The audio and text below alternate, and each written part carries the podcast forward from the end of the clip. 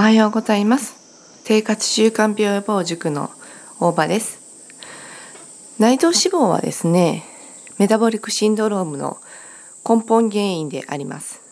体全体が太っている方よりもお腹に脂肪が溜まっている方の方が将来病気になる確率はぐんと上がります。お腹の脂肪というのは皮下脂肪といって皮の下にある脂肪ではなく内臓についてしまっている脂肪内臓脂肪が悪い悪さを働く原因なんですね。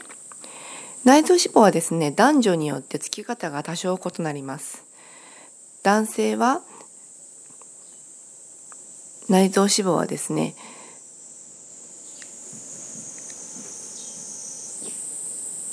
若い思春期の年齢を超えてきて脂肪はですね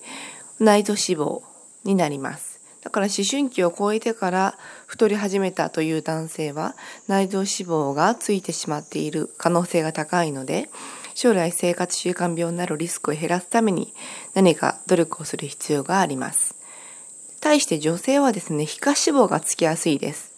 まあ、二の腕だったり背中だったり足だったり、まあ、皮下脂肪はどこでもつくんですけれども内臓脂肪が女性につきやすいのは更年期を迎えてからです。なので更年期を超えてくるとコレステロール値だとか血糖値だとかは下がりにくくなるのでそれまでに体重を落とすことが大切になってきます。